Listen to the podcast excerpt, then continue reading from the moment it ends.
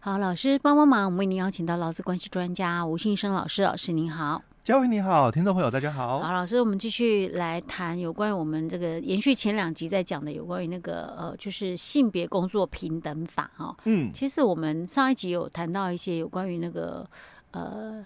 性骚三法哈，嗯，那我们有提到它的适用的对象其实是不太一样的，哎，对，哎，然后我们呃，我们上一集里面最主要还是在谈有关于那个性工法的第十三条了，嗯，就是说当有性骚扰发生的情形的时候，公司怎么去做一些采取一些立即有效的纠正跟补救措施，哎，对，那实际上有一些真的很小公司，嗯，或者有些特殊状况真的是。嗯，很难做到这一点，对不对？嗯、对。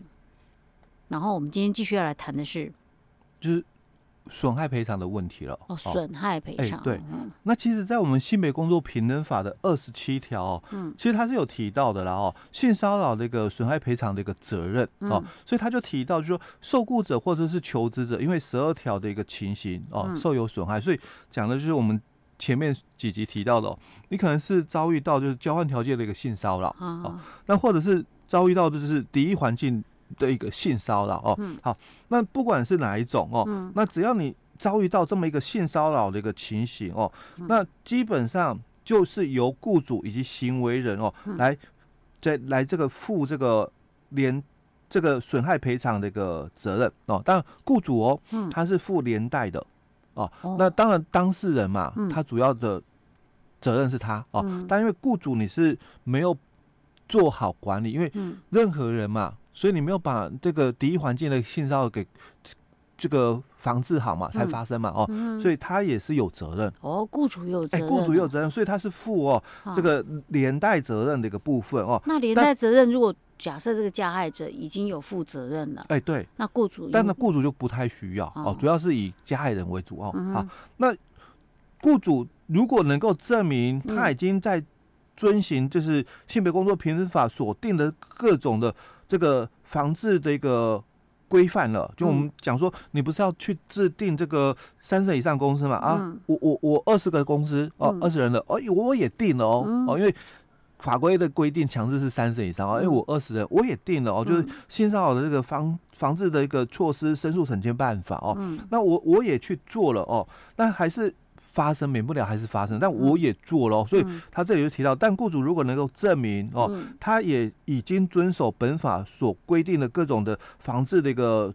措施仍不免发生的话，雇主就不负赔偿责任。OK，啊，因为还是以行为人受罚为主啦。所以老师这样子讲的话，如果假设我们今天公司没有满三十个人，嗯，我最好也是要做一个书面的这种的，就是定定这种性骚扰防治的相关措施哦。因为你二十人的话，只是代表哦，你不会有这十万块的处罚。对对对，但不表示你不不不要做哦，你还是最好是最好弄个定个书面。对，就就像我们在上一集提到的哦，假如发生事情哦，嗯，你你有这个做这个办法出来哦，那你没有采取立即有效的一个纠正补救措施嘛？嗯，那因为我是三十三十以上的公司，我四十个员工，我没有做哦办法。那我发生事情，我也没有积极处理，因为不知道嘛，不懂。二十万起跳，就是二十万起跳。哦，那如果我是二十人的这个公司，就是三十人以下的。哎，对，那那我就是十万了，处罚了。是，不表示说你不会被 罚，你还是会被罚。你只顶多是没有那个，就是 少了那十万块的问题。第一第一项的那个十万块。对对对，哎。然后再来，我觉得还有一个很重要一点，其实我们那个，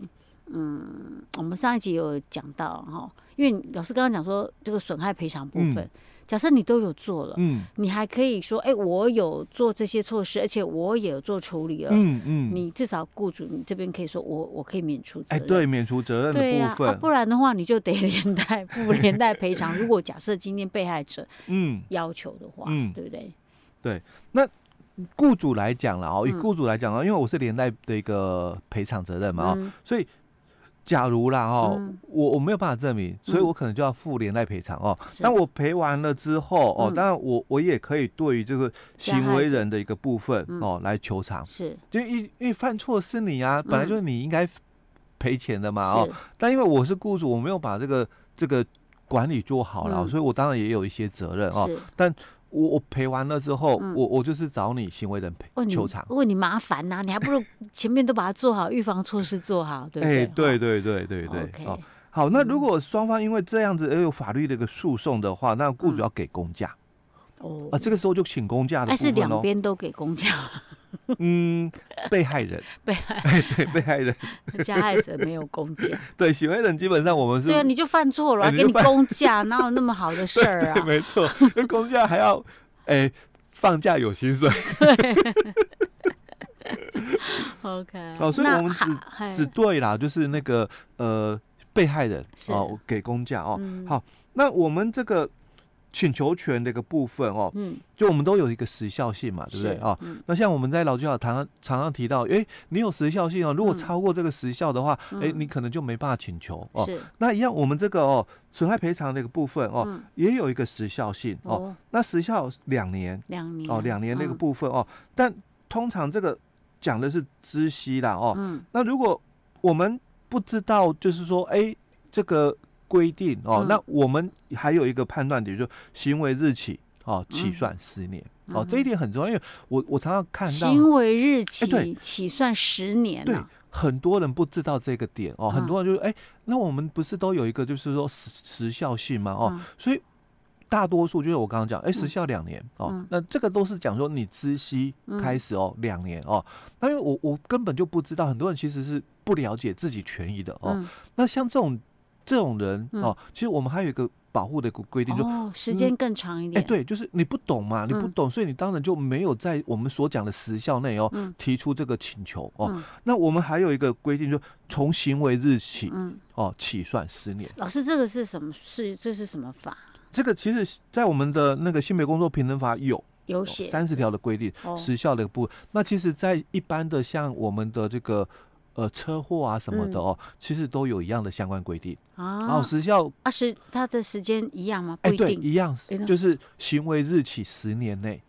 哦，但我们很多人都都只知道说，哎，那个请求时效两年，比如说像外面车祸哦，伤害的一个请求嘛，哦，他说，哎，你超过时效喽，哦，那那其实就还有这一个。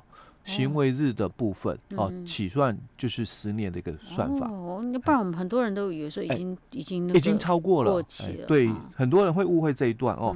那就是因为对于相关法法规啦，不是很了解哦。好，我们一般人怎么会了解啊？哎，对，我们不是律师。对，常常就是因为权利的部分啊，哦，你你不知道，所以你你就让你的权利睡着了。嗯，哦，所以。呃，为什么我们会来谈这个？就是让大家知道了哦，哦。比如说，像假设呃发生了性骚扰啊，嗯、可能当事人他不晓得说他可以跟对方请求损害赔偿。哎，对。那啊，可能两年已经过了。哎，对。哦，那这时候他就可以主张说，行为日期。对，行为日期。哎，对，十年内都有效哦，都可以来请求哦。嗯、好，那因为这个我们在前面也谈到，就性骚扰的部分哦，严格讲起来哦，嗯、它也是属于就是。这个职场的这个内部不法侵害哦，嗯、那其实这个内部不法侵害在我们的这个治安法里面，它有提到第六条的部分哦，它就有规定的哦，就是在我们的第二项里面，它谈到说，雇主对于下列的一个事项哦，那应该要做妥善的一个规划，以及采取必要的一个安全的卫生的一个措施哦。嗯、那在这个。第三款里面哦，他就提到了执行职务因他人行为遭受身体或精神不法侵害的个预防，嗯，哦，所以性骚扰嘛，嗯，就算这一块。是，哎，就算这一块哦。好，那这一块的话，如果一样嘛，雇主如果刚刚讲到哦，没有做好这个。防止的一个措施，刚刚我们讲说，哎、嗯，依照性别工作平等法二十八条，你可能要负这个连带的这个赔偿的一个责任哦。嗯、但是依照我们的职业安全卫生法的规定哦，嗯、那因为你没有做好这一段，你可能也会受到什么治安法的一个处罚啊。所以他有可能会两种都被罚，哎，两种都会罚哦，哎，都有可能哦。不能讲我一罪不能两罚吗？哎，没有不一样的一个概念哦，因为那个是属于就是说这个老公就是。被害人的一个求偿的部分，嗯，那这个是我们讲行政处罚了。哦，OK，好，好，那另外，那我是当事人嘛，哦，我是当事人哦，那我可不可以申请劳保给付？职灾吗？可不可以？这这算职灾吗？我我是不是在工作场所遭遇的？哦，我们我们现在不讲其他的什么身体上，我们就单纯讲性骚扰这一块，精神上的一个部分。啊、我可能之后我是看那个精神科哦，嗯、对不对啊？那所以，我可能因为有有些的这个当事人嘛，嗯、受到这种的一个伤害之后嘛，对，他会有精神上的一个，就是说。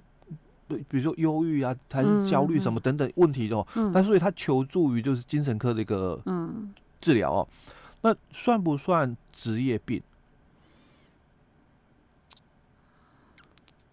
那毕竟他的一个嗯起因哦，嗯嗯、还是因为在场所里面哦，工作场所里面遭遇了这个事情啊，嗯、然后所以才会有后面的这个需要这个治疗的一个部分哦，嗯、所以从因果关系来看，就我们很难从就是说。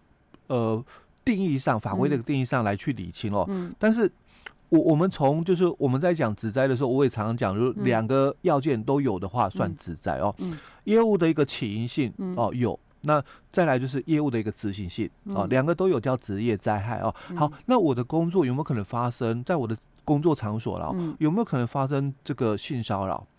有啊。哎有啊，不然我们不会有法规嘛哦。所以性骚扰。对这个事故发生以后，会不会造成我精神的一个疾病的一个产出？很有可能。哎，对，因为，因为你就不舒服嘛。对，嗯、所以起因性的话就是双因果关系嘛。嗯。哦，这两个成立咯。嗯、那接着我们就谈嘛。执行性，业务执行性，但我是在工作的时候被遭遭遇到这个性骚扰的嘛，嗯，所以他当然是一个职业灾害，没有问题。哦，哦，他是一个职业灾害，所以可以申请劳保给付，哎，可以申请劳保给付，而且他这个部分哦，其实他是请工伤病假的，哦，哦，因为他是遭遇职业灾害哦，哦，所以他是请工伤病假喽哦，那在我们去年五一以后哦，嗯，这个灾保法的一个通过嘛，嗯，所以。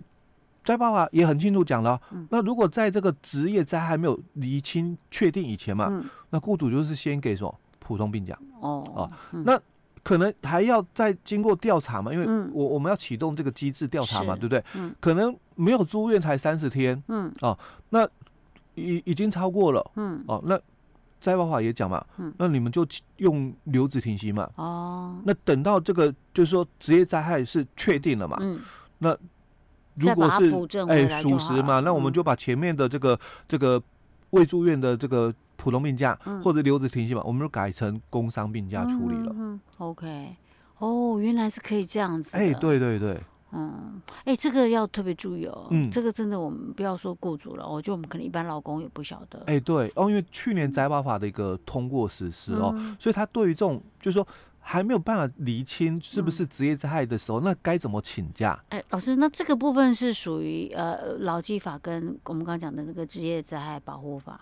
哎，这是属于我们灾保法，就是灾保法哦，劳工职业灾害保险及保护法。呃，我说它适用那个就是那个职工伤的部分。哎，灾保法对工、呃、是啊，那都是算灾保法。对灾保法的一个部分，因为在是不是职灾的部分，当然佳慧刚刚提到是不是职灾部分哦。嗯刚刚我们讲就职业安全卫生法，嗯，里面有讲到一个定义，嗯，哦，因为我们劳基法它对于职业灾害没有定义的啦，哦，那我们的这个呃职业安全卫生法，嗯，哦，它是有定义出来的哦。那职业灾职业安全卫生法，嗯，职业灾害保护法，哎，对，是只有劳工朋友适用吗？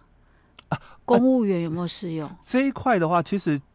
就我们的那个职灾的一个认定里面哦，嗯、其实跳脱哦，跳脱我们的那个法规的一个解释，所以我刚刚就讲跳脱法规的解释，职灾的认定就这两个标准，业务起因性跟业务执行性啊、嗯哦，那基本上两个都具备了嘛，嗯，这个就职业灾害。对，所以他没有分什么劳工或者是哎，对对对，公务人员对。都算哦，嗯。嗯，OK，嗯，好，老师，我们今天讲到这儿，好。